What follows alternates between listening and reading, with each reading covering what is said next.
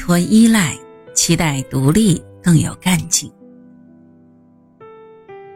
只有独立，我们才能自由飞翔；只有独立，我们才能过上自己想要的生活。洛克菲勒就是一个急于独立的人，于是做什么都愿意下功夫，干劲十足，终于早早如愿，掌控着自己的生活和人生。洛克菲勒一家。在一八五三年搬到斯特朗斯维尔镇后，比尔让妻儿六人寄居在威廉休密斯顿家。虽然休密斯顿夫妇二人非常佩服嫂子伊莱扎的聪明贤惠，但是两家人还是产生了许多大大小小的冲突。休密斯顿家的儿子回忆说。威廉和弗兰克总是没完没了的在一起吵闹不休。洛克菲勒完全是个道学先生，他明明也是个小孩子，却假装自己是个大人样儿。我觉得他假得很。没过多久，他们搬出去了。其实洛克菲勒并没有假装，而是真正的在按照一个独立成年人的标准来要求自己，尽管。这个时候的他只有十四岁。洛克菲勒不愿多谈自己的早年生活，那些漂泊不定的日子让他感到尴尬。他曾经说过，他们一家住在斯特朗斯维尔才满一年，又再次搬家，搬到了帕尔马镇，一个位于克利夫兰南面七英里远的地方。不久，又搬到了在克利夫兰租下的房子里。其实，他们家在搬到帕尔马镇以前，有一段时间住在克利夫兰洛克菲勒的中学校长怀特博士家里。怀特博士回忆说：“我记得是一八五四年，有一天，一个长得又瘦又高的男学生前来找我帮忙。”他说：“他正在守寡的母亲和他的两个小妹妹没有地方住，想来克利夫兰找房子，请求我帮他们寻找一个临时的住所。”怀特博士非常的热心肠，邀请洛克菲勒带着一家人搬到他家里住。后来的洛克菲勒一直认为。这是他母亲痛苦的一生当中所经历过的一段非常美好的时光。比尔再次回到帕尔马镇的家中，又开始了搬迁。这次搬到了克利夫兰市中心的佩里大街，租的是霍奇先生的房子。霍奇在很多年以后仍旧清楚地记得洛克菲勒，说。他是一个不爱说话的年轻人，也没有同等年纪的男孩子们那种常见的胡乱闹腾劲儿。他总是安静地坐在一旁，认真地倾听别人讲话。在这里还没有住满一年，比尔又带着家人搬到了帕尔马镇旁边的河边农场。洛克菲勒只能再去以前的武丁太太家里借宿。这个时期所拍摄的一张旧照片里，洛克菲勒一家的五个孩子全都没有笑容，神色都显得阴郁。显然，不断搬家的事情对于孩子们来说，并不像一场旅行一样让人欣喜和期待。照片里的洛克菲勒长得又高又瘦，头发梳得整整齐齐，穿的也很干净。看上去确实是一副成年人的打扮，比一般孩子威严了很多。年过古稀之后，洛克菲勒曾经打趣过这副严肃的模样，说：“我在十四岁到二十五岁之间的时候，比现在可要威严多了。”住在斯特朗斯维尔镇和帕尔马镇的时候，伊莱扎非常厌恶镇上到处都是酒馆，用尽各种办法防止孩子们不小心进入那些不正经的地方。对于丈夫比尔，她有着太多的无奈和心酸。她不希望自己的孩子将来也和比尔一样，成为一个让人厌恶的人。这几个孩子中间，他最担心的就是洛克菲勒，因为他已经长大了，到了情窦初开的年纪。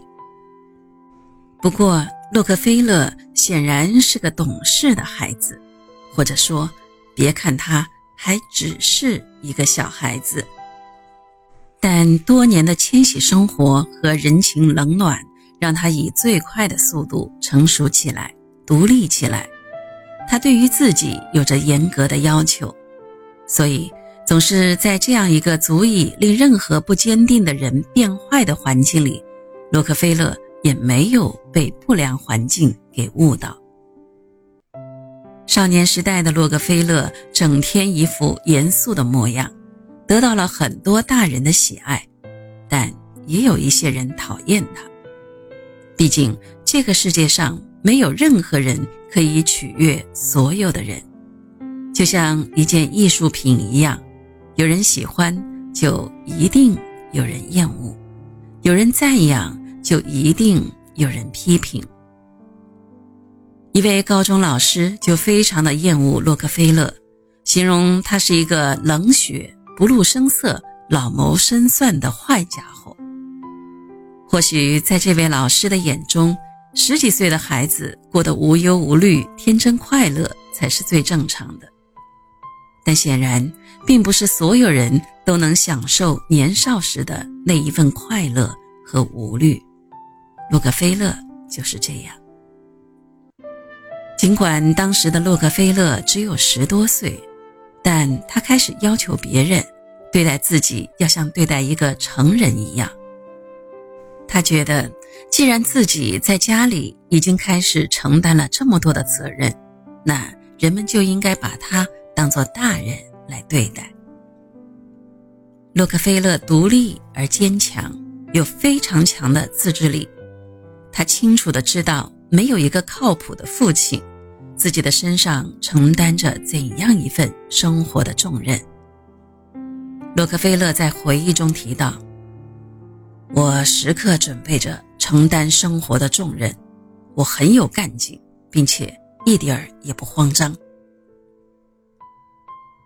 一八五五年五月，临近高中毕业时，比尔因为要娶一个年轻的姑娘。而资金紧张，洛克菲勒在父亲的要求下辍学了，并依照父亲的要求，在一所商业学校里完成了培训课程后，经过努力找到了一份工作。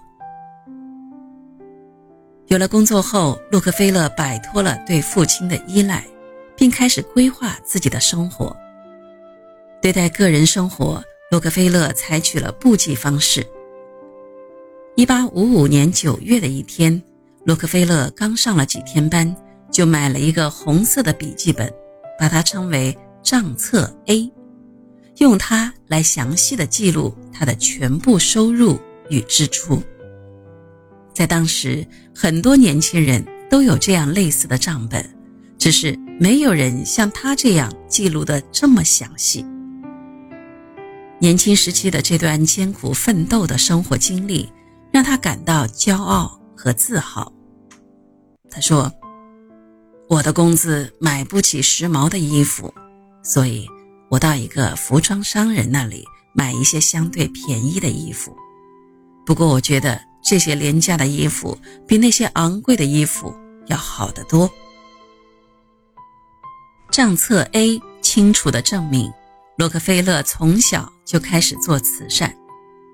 工作的头一年，年轻的他就把工资的百分之六左右捐献给了慈善机构，其中有几个星期捐赠的数额比这要多出很多。洛克菲勒这么说道：“最早的账本我都保留着呢，以前每天只能挣到一美元，我也会从这微薄的工资中拿出五美分或者一角。”又或者二十五美分捐献给慈善机构。一八五九年，洛克菲勒在年满二十岁的时候，他捐献的金额超过了他所有收入的百分之十。伊莱扎怎么也想不到，比尔无视他带大五个子女所付出的艰辛，竟另寻新欢，抛弃了这个家庭。不过，当时的她已经不在乎丈夫是否离去了，因为。一八五八年去世的父亲给她留下了一笔年金，两个儿子洛克菲勒和威廉都参加工作了，他完全有钱维持一家人的生活。在这样的一个家庭里长大，生活的艰辛使洛克菲勒过早的成熟。他知道父亲比尔是依靠不上的，如果自己不独立而去期待父亲比尔。那么，永远也过不上自己所期望的幸福美好的生活。所以，他在仅仅十几岁的年纪里，就开始摆脱所有的依赖，依靠自己独立生活和奋斗。独立不仅是父母对我们的要求和期望，也是我们实现自我价值的第一步。无论遇到什么困难，都不要想到有什么可以依赖的，而应该以一种求人不如靠己的心态来要求自己。也只有这样，我们才能真正的独立起来。